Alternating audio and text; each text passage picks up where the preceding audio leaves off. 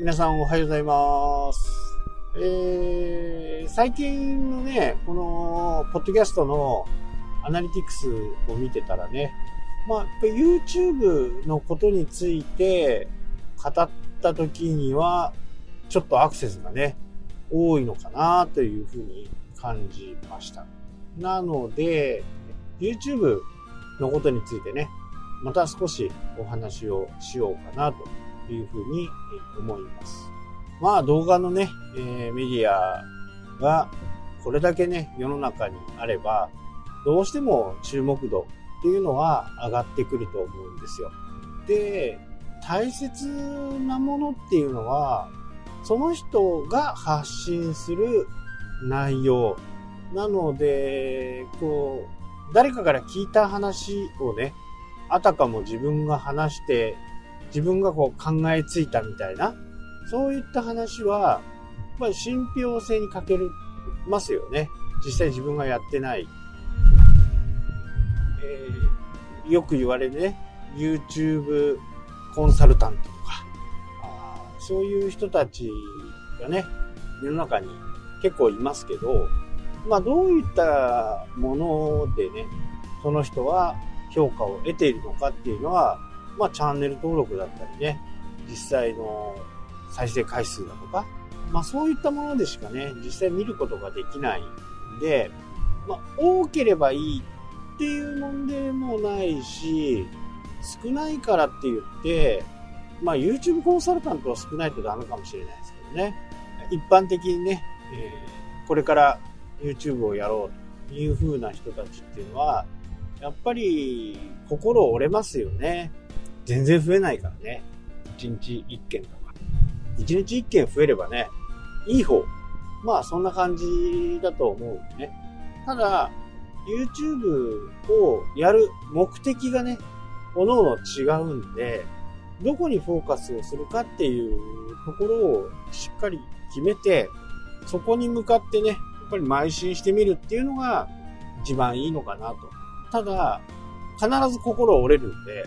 えー、どんな人でもね、心が折れると思います。まあ趣味でやってる部分のコンテンツであればね、それほど折れないのかな。まあどうせあんまり誰も見てくれないだろうぐらいな感じでやってる人だったらね、心折れないと思うんですけど、やっぱりどうせやるなら見てほしい。というふうに思うのが、まあ、人なんでね。どこに、誰に、どうやってっていう部分ですね。そこをしっかり見極めて、もしね、えー、自分のコミュニティがあれば、そこに向かってね、届けばいいや、ぐらいな方がやりやすいですよね。で、そこの人たちに向かって発信するんで、内容もちょっとマニアックになるかな。で、マニアックの方がやっぱり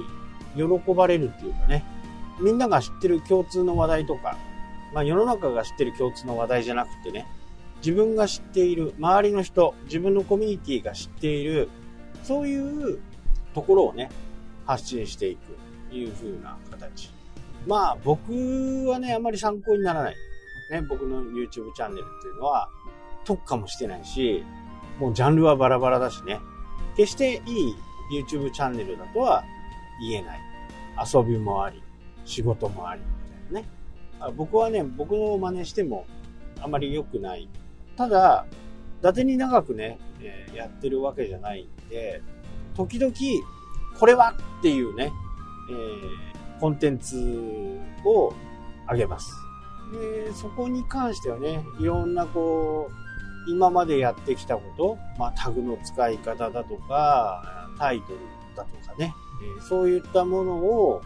ある程度駆使した形でね、え実際に伸びるかどうかっていうところを試しながらね、え試した結果を皆さんに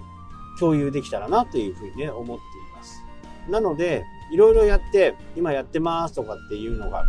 何度か聞いたことがあると思うんですけど、大体その評価を出すには6ヶ月から1ヶ月、1年ぐらいね、え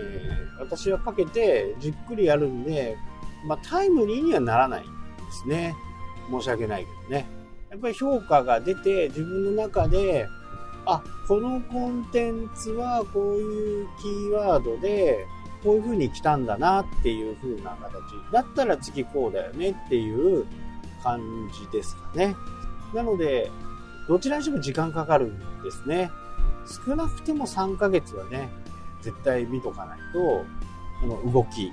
で、1ヶ月でダメだったら、サムネイルを交換する。で、サムネイルはどういう風に交換するのかっていうところをね、しっかり自分の中でも理解しておく。イメージでやらないっていうことですね。なので、僕が真剣にやってる時って、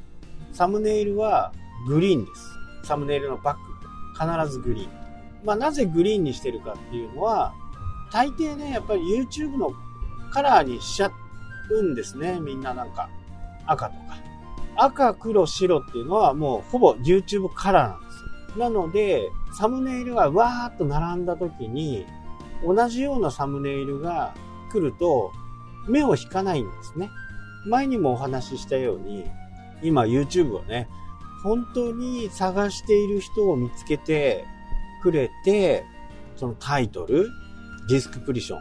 動画の説明ですね。え、あとタグ。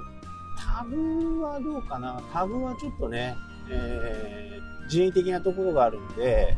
タグから直接っていうのは YouTube 側としては、まあ大切だよとは言っていますけど、それをもとにね、探している、レコメンドしているとはちょっと思えないですね。おすすめにしてるってことですね。なので、タイトルとディスクプリション、ここはね、えー、もうこれ、検索の世の中では、まあ、ほぼほぼ常識の部分になってくるんで、ここにね、どんな人を見てほしいのかとか、そういったことをしっかり書き込むことですよね。そうすることで、YouTube は誰かがね、A というキーワードを探していたら、もしかしてあなたこんなものも探してるんじゃないのっていう風におすすめで出てくる。最近おすすめの形ってだいぶ変わったと思うんですけど、お気づきの方はいますかね？結構変わってきましたよね。昔は自分が見ている関連動画がよく出てきたと思うんですよ。例えば僕が見てる場合ね、リフォームを見たり、釣りを見たり、YouTube のことを見たりすると、それに関連するものが大体おすすめに出てきた。でも最近は何も今まで見たことないチャンネルがちょこちょこ挟まれるようになってきて、それで見るきっかけを作ってくれるみたいなところがちょっとあると思うんですよね。このおすすめに乗るか乗らないかっていうのは YouTube チャンネルを伸ばすか伸ばさないか一つのね、大きなポイントになります。はい、というわけでね、今日はこの辺で終わりとなります。また明日ね、続きをお知らせします。それではまた。したっけ？